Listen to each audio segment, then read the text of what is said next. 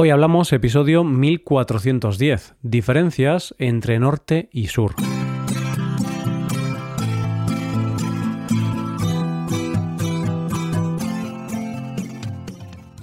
Bienvenido a Hoy Hablamos, el podcast diario para aprender español. Los viernes publicamos dos episodios. En el episodio Premium, Rebe y yo hablamos de las partes buenas y las partes malas de las redes sociales. Puedes hacerte suscriptor Premium y escuchar este episodio en nuestra web hoyhablamos.com. Ahora, en este episodio, Paco y yo debatimos un poco sobre las diferencias entre el norte y el sur de España, como el clima, la gente o la comida. Hoy hablamos de las diferencias entre norte y sur. Hola Paco, ¿qué tal? Muy buenos días, Roy. Buenos días, queridos oyentes. Eh, estoy muy bien, pero me gustaría disculparme por una cosa. ¿Por qué, Paco? Ya empiezas disculpándote. Empiezas mal. Qué manera tan, tan rara de empezar. No he hecho nada malo, pero es que tengo una voz un poco regular. Hoy estoy afónico, o he perdido un ah. poquito la voz, entonces, bueno, hoy mi voz no va a ser tan bonita como suele ser, claro. vale, vale, pero bueno, no pasa nada, ¿no? ¿Y por qué estás, bueno, no estás afónico, pero por qué tienes la voz un poquito peor? ¿Qué, qué ha pasado, Paco? La fiesta, ya sabes, la fiesta Nada, que estuve de boda el fin de semana pasado. Entonces, ¿qué pasa en las bodas? Pues que te pones a bailar, a cantar, lo das todo y luego pasa lo que pasa. Es cierto, no te pasa solo a ti, ¿no? Le pasa a casi todo el mundo y es normal. A ver, eh, las bodas son fiestas muy grandes, ¿eh? Lo son, lo son. Son fiestas muy grandes. No sé si tú has ido alguna recientemente. El año pasado, me parece. Sí, el año pasado fui a una y fue una fiesta grande. ¿También acabaste sin voz? ¿Acabaste afónico? Acabé sin voz, sin pantalones, sin, sin coche. Acabé sin nada, Paco. Eso de que acabaste sin pantalones, ¿qué hiciste? ¿Un, un striptease ahí? No, es una broma, es una broma. No me acuerdo de nada de ese mes. Bueno, tienes mala memoria o, el alcohol quizás. El alcohol, el alcohol, la barra libre, Paco. La barra libre hace mucho daño. Pero bueno, ya ha pasado un año, así que estoy recuperado, me estoy recuperando de esa boda. Es que algunas veces para recuperarse de una boda se necesitan no horas, sino días, porque lo das todo, como decía antes. Sí, sí, sí, las fiestas son peligrosas. Pero bueno, Paco, eh, quería decirte que los andaluces, tú eres andaluz, tenéis fama de ser muy fiesteros, entonces no me creo que tú por una simple boda estés cansado, tengas que recuperarte, si los andaluces sois súper fiesteros. Bueno, bueno, bueno, Roy, qué estereotipo. Ya empezamos con estereotipos aquí, con tópicos de los andaluces, de que somos muy fiesteros, de que, bueno, sí, es verdad, somos, somos fiesteros. claro que sí, claro que sí. Quizás yo no soy el más fiestero de todos, pero no soy el alma de la fiesta, no soy la alegría de la huerta, pero sí, sí, me gusta una fiesta de vez en cuando. Hmm. Quizá ya no, Paco. Tú en el pasado sí que eras más fiestero, pero ahora ya, bueno, ya estás más estás más mayor, te has vuelto más aburrido, estás cansado ya. Ahora ya, como sabes, estoy mayor, ya dentro de poco me voy a jubilar, entonces ya las fiestas para otros. Pero tú que eres más jovencito que yo, sí. Tú sí que eres fiestero, hombre.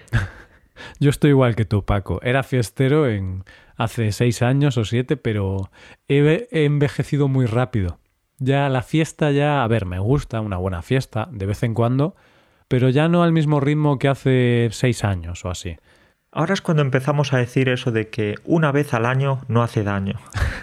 es decir, si ya decimos de que una vez al año no hace daño, esa no es una buena señal.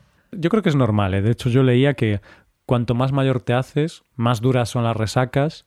Pero yo he encontrado una solución, Paco, beber agua. Yo ahora cuando, cuando tomo algo de alcohol, pues si me tomo un cubata, una copa, pues tomo un cubata y un vaso de agua. Funciona, ¿eh? Te lo digo, te lo digo en serio.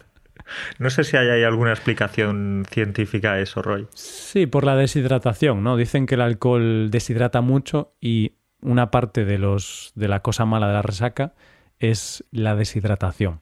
Pero bueno, que, ya parezco muy mayor, ¿no? Cuando voy a la barra y pido, bueno, ponme un cubata y una botella de agua. Y la gente dice, hostia, este tío Está mayor ya. Sí, está mayor. No, bueno, pues eh, yo tenía entendido que para no emborracharse tanto o, o, no tener tanta resaca, lo mejor es comer mucha comida grasienta, mucha comida pesada, fuerte, para tener mm. ahí el estómago cargado. Ah. Pero si hay algún oyente experto en resacas, experto en borracheras, que nos escriba. Bueno, yo soy experto en resacas, Paco, y en borracheras. Entonces, como experto, te voy a decir la, el truco que es infalible. Funciona siempre, ¿vale? Siempre funciona este truco para no tener resaca. Y es no beber alcohol. Es un truco buenísimo. Es el mejor truco, quizás el más saludable también. Sí, pero claro, eh, si quieres beber un poco, bueno, da igual. Paco, eh, vamos a dejar este tema porque no era el tema de hoy. Como siempre, pues nos hemos desviado un poquito en el inicio. Hoy vamos a hablar de, de estereotipos. Estábamos hablando de que los andaluces dicen que sois muy fiesteros y eso es un estereotipo, pero también es una característica que yo, yo creo que se cumple bastante. No sé si sois muy fiesteros, pero quizás sois más fiesteros que en el norte, a lo mejor. O no, no lo sé, no lo sé. Vamos a verlo hoy, ¿no? Vamos a debatirlo. Pero Roy, ¿tú por qué piensas que los andaluces somos tan fiesteros? ¿Es que has visto la película de ocho apellidos vascos? Sí, ya sabes, esa famosa película de hace unos cuantos años y ya te has quedado con esa idea o qué? A ver, la he visto, eh, luego te conozco a ti, que eres andaluz, eh, también he compartido tiempo con otros andaluces, he estado en Andalucía eh, hace ocho años. claro, a ver, no he tenido una experiencia muy grande, ¿no? Pero en las pocas experiencias que he tenido con andaluces y, en Andalucía, sí que he visto algunas diferencias entre la gente de Andalucía y la gente del norte. Pero obviamente estos son generalidades y no quiere decir que si eres andaluz ya eres muy festero, eres muy abierto, lo que sea, sino que son generalidades. Hay gente que no cumple estos estereotipos, obviamente. Pero sí que he notado mmm, que en Andalucía pues sois un poco más de esta forma que en el norte, que es de donde soy yo. Venga, pues hoy ha llegado ese día, el día en el que tú y yo nos vamos a insultar, el día en que vamos a rivalizar, vamos a hablar de las diferencias entre norte y sur de una manera muy superficial, porque no tenemos tiempo para profundizar mucho. Pero sí, hoy vamos a coger los guantes de boxeo, Roy, y nos vamos a, a pegar algunos puñetazos. Perfecto. Y has dicho que no tenemos tiempo, pero tampoco tenemos conocimiento. Porque podemos hablar un ratito sobre las diferencias, pero si tenemos que entrar en profundidad, tampoco somos aquí expertos. Bueno, sí, somos expertos, Roy. Siempre lo decimos, somos expertos en todo y en nada al mismo tiempo. Y esa es la cuestión, ¿no, Paco? Somos expertos en todo y en nada. Por eso a veces sabemos algo y a veces no sabemos nada. Y, a veces no sabemos diferenciar si sabemos algo o no sabemos nada. A veces no estamos seguros si sabemos sobre algo o no. De hecho, no estamos seguros ni siquiera de nuestra existencia, porque, bueno, eso ya sería también otro, otro tema, otro debate, Roy. Uf, ese, ese, es un episodio que podemos eh, hacer un día, ¿no? Sobre la existencia y sobre esas cosas tan filosóficas. Pero bueno, Paco, eh, ok, empecemos con diferencias entre norte y sur de España. Una diferencia importante es el clima, ¿no? La, la temperatura, el sol, el tiempo atmosférico. Em, para mí, por ejemplo, para ver la diferencia entre el norte y el sur de España, está bien ver Juego de Tronos. En el norte somos Invernalia y en el sur sois Desembarco del Rey. Es así. Me ha gustado mucho esa comparación. Bueno, es que sí que tenemos la idea de que en el norte hace mucho más frío, llueve más, y quizás no es solo la idea, es la realidad. ¿Y qué pasa en Galicia? Que no hay sol, desaparece el sol, no llega a esta parte de, del planeta se muestra con más timidez. No sé, quizás. Es más tímido, ¿no? Que eso, eso es otro, otro estereotipo del que vamos a hablar, ¿no? Que en Andalucía decimos generalmente que sois más abiertos y en el norte somos más, más tímidos, ¿no? O menos abiertos. Pues el sol en el norte es así. Es más tímido y sale menos. Hay más nubes, está más tapado. Pues aquí vemos una diferencia, ¿no?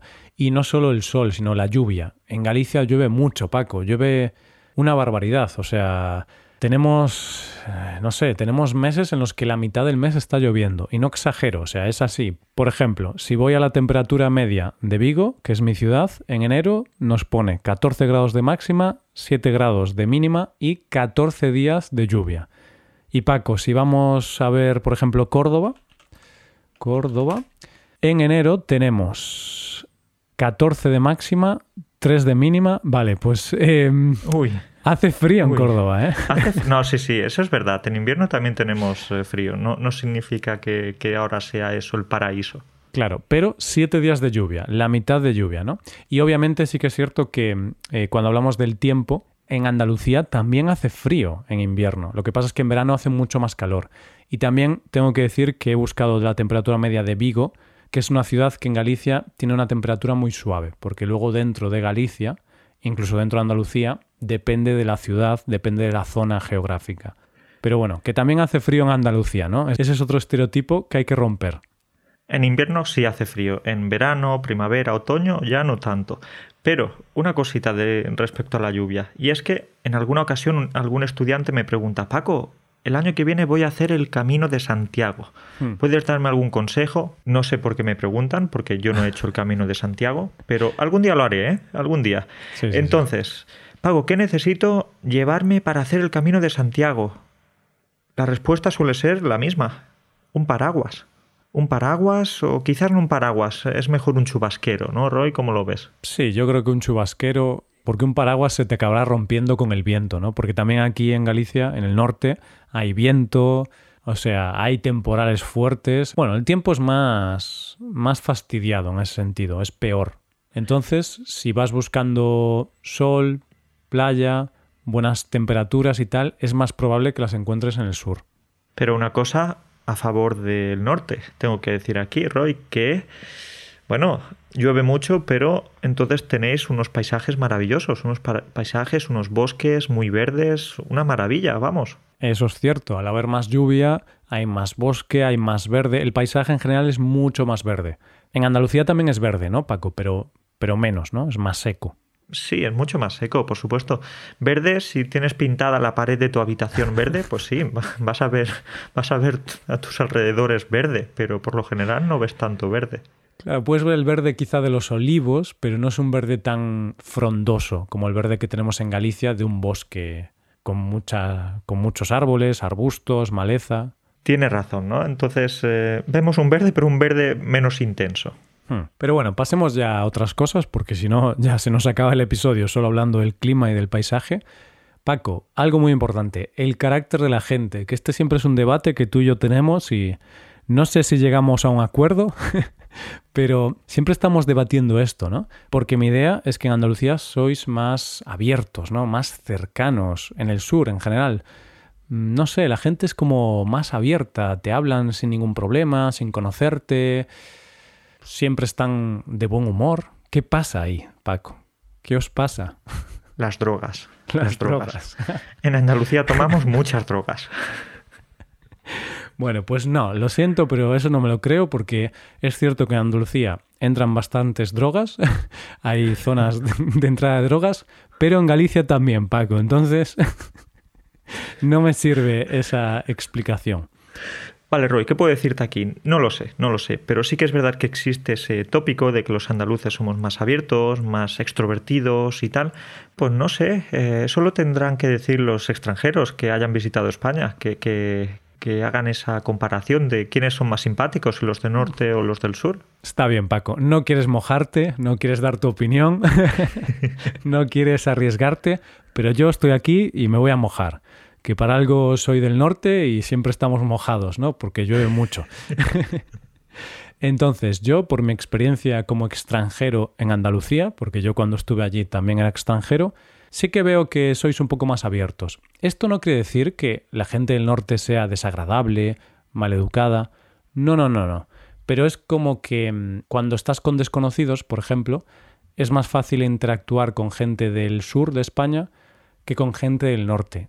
Claro, no quiere decir que no puedas interactuar con gente del norte, pero a mí me resulta como más fácil, porque la gente del sur te habla más cuando no te conocen. Hay menos barreras en ese sentido.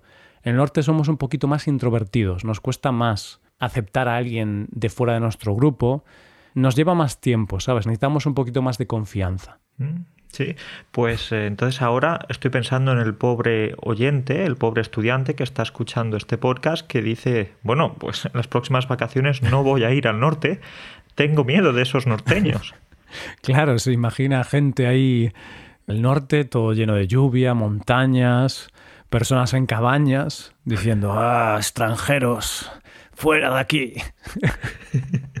no, no, no, a ver, tampoco, tampoco eh, somos así. Solo quiere decir que yo creo que es más fácil entrar en un grupo en el sur, quizá, que, en el norte. Y eh, esta es mi experiencia personal, ¿vale? Y es el estereotipo que, que hay en el, en el país. Luego, cada experiencia personal es un mundo también, es diferente.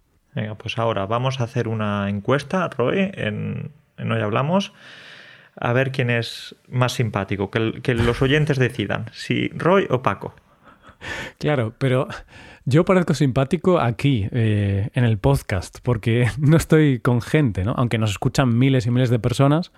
Luego, si yo estoy en un bar, no hablo con nadie, soy muy tímido, Paco. es muy gracioso, pero es así. Hablas para muchas personas, para miles de personas, pero estás solo en la habitación.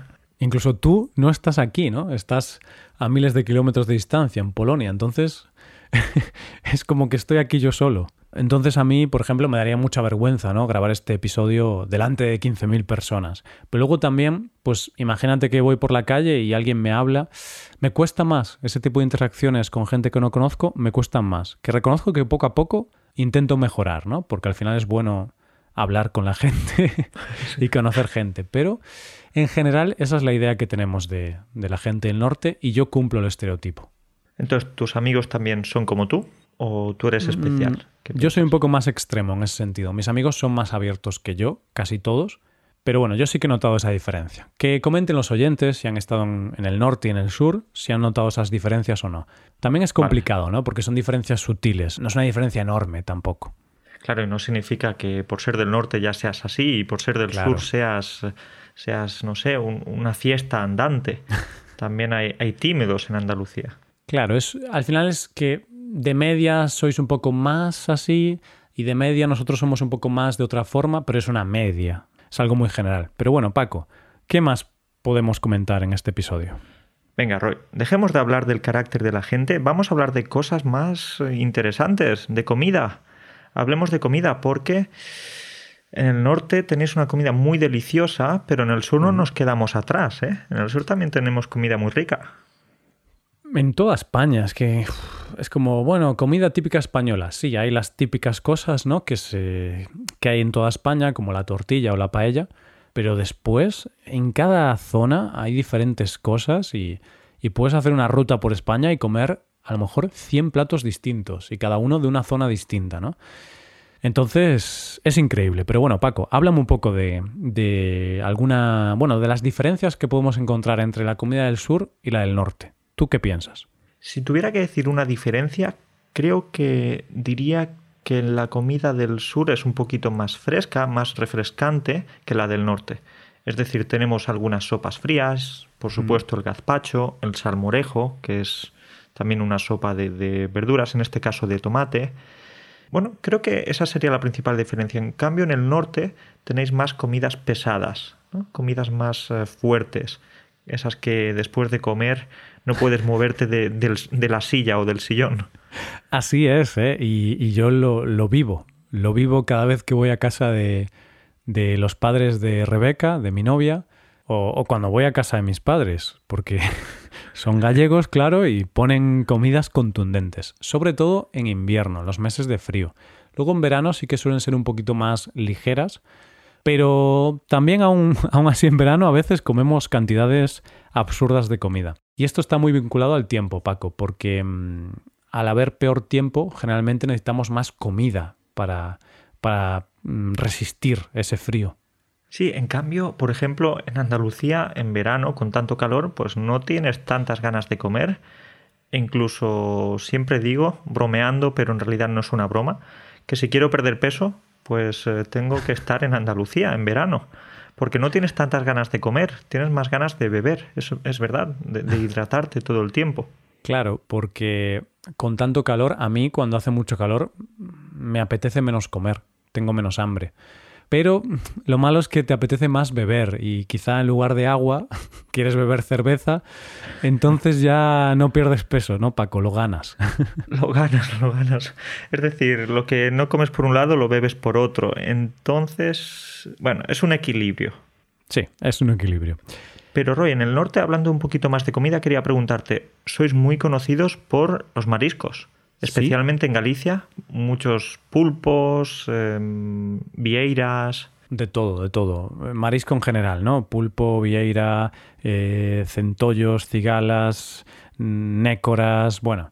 Hay muchos tipos de marisco y sí que es cierto que es el norte, pero sobre todo en Galicia. Aquí sí que es más específico en mi región, en la comunidad de la que yo soy, porque en Galicia hay una tradición pesquera muy antigua. Iba a decir milenaria, pero quizá me emociono. No, no sé realmente cuántos años lleva, pero realmente es algo muy arraigado a la sociedad gallega, la tradición pesquera, y por eso tenemos muchísimo marisco. Y comemos mucho marisco. Es, es una comida muy típica en las comidas importantes como bodas, bautizos, Navidad y todo esto. Entiendo entonces que el sector pesquero, el sector de la pesca, tiene un peso muy importante en la economía gallega. Hmm. Sí, no sabría decirte el porcentaje de PIB porque no estoy tan actualizado, pero sí que es cierto que muchas familias viven de la pesca. Muchas familias, eso es verdad. Tengo algunos amigos que, que su padre es marinero y de hecho tiene que pasar a lo mejor varios meses en alta mar, embarcado. Un trabajo duro, ¿eh? Es un trabajo duro. Muy duro, muy duro. Y espero que ese, ese hombre no se maree. Hombre, supongo que no, ¿eh?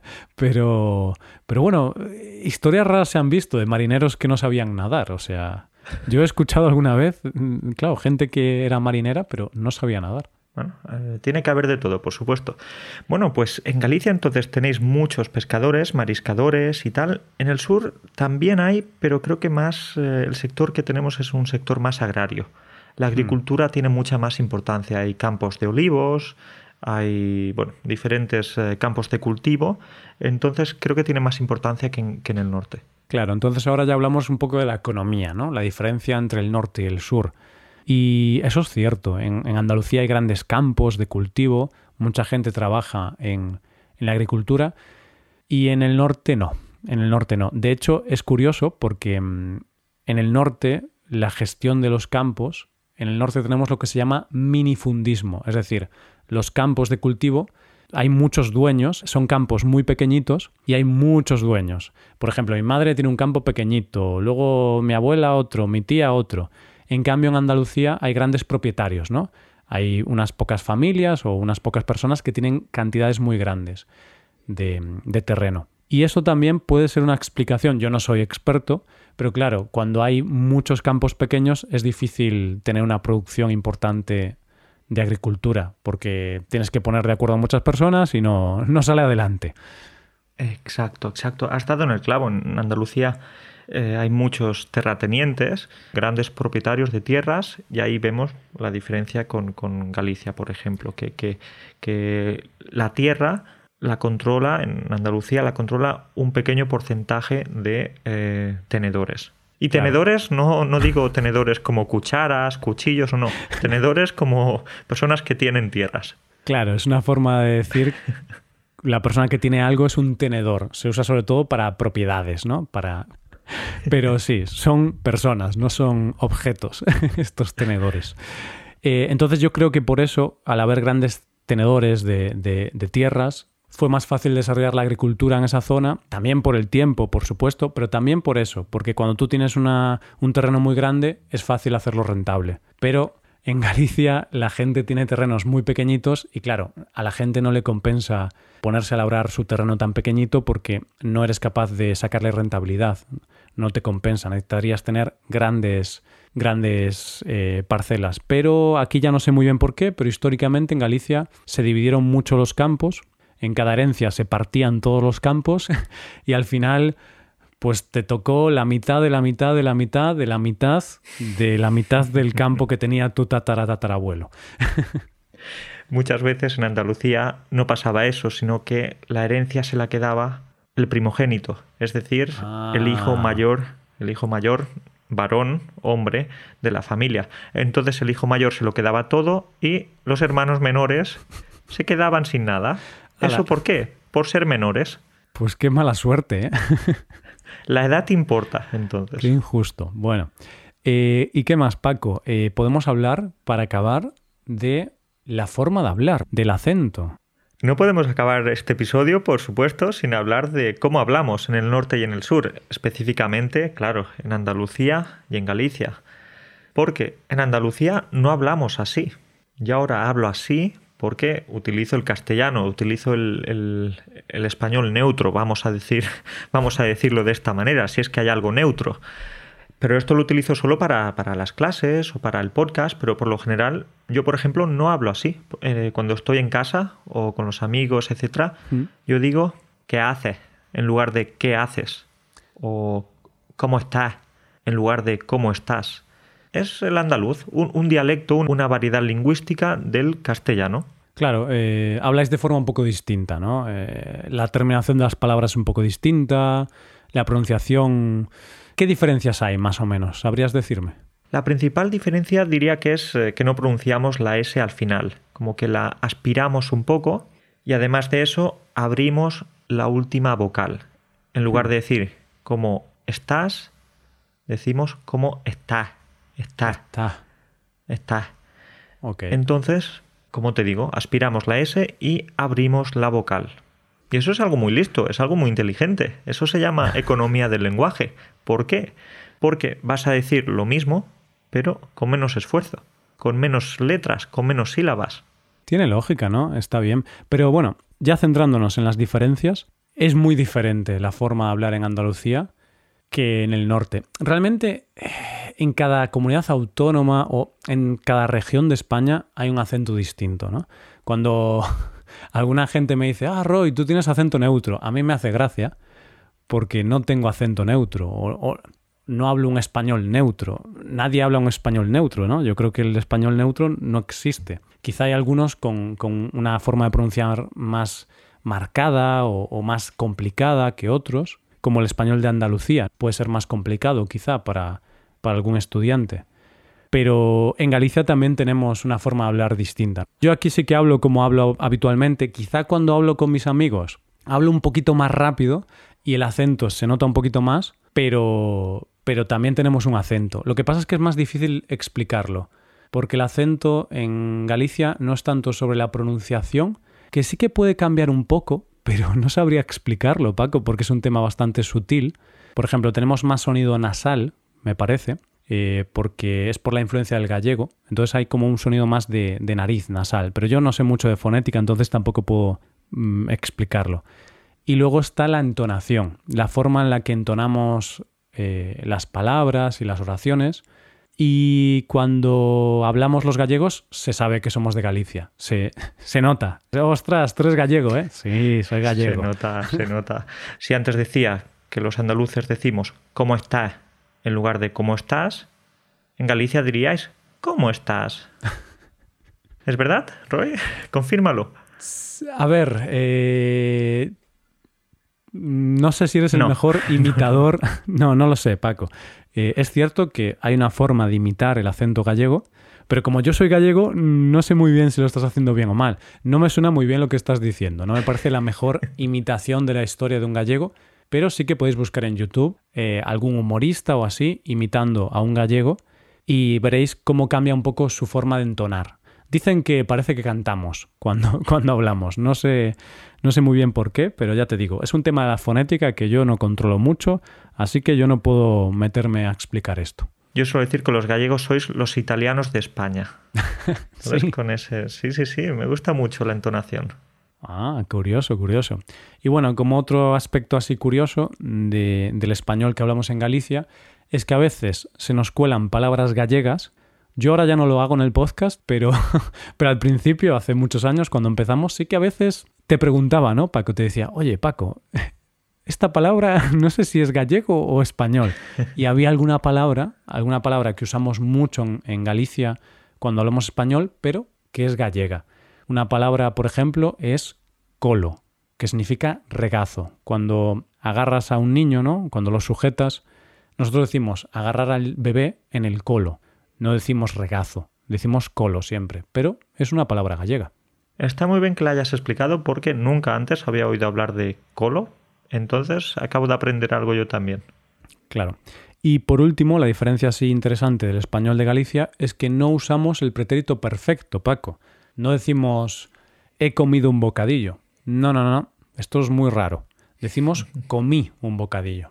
Incluso si tenéis, eh, no sé, si tenéis marcadores temporales como esta mañana, esta semana, no decís esta mañana he comprado algo, he comido un bocadillo. No, no. Esta mañana comí un bocadillo. Exacto. A nosotros nos da igual los marcadores temporales. Y esto tiene una explicación muy sencilla. En el idioma gallego, que es otro idioma que, que hablamos en Galicia, no hay tiempos compuestos, no hay tiempos con el verbo haber.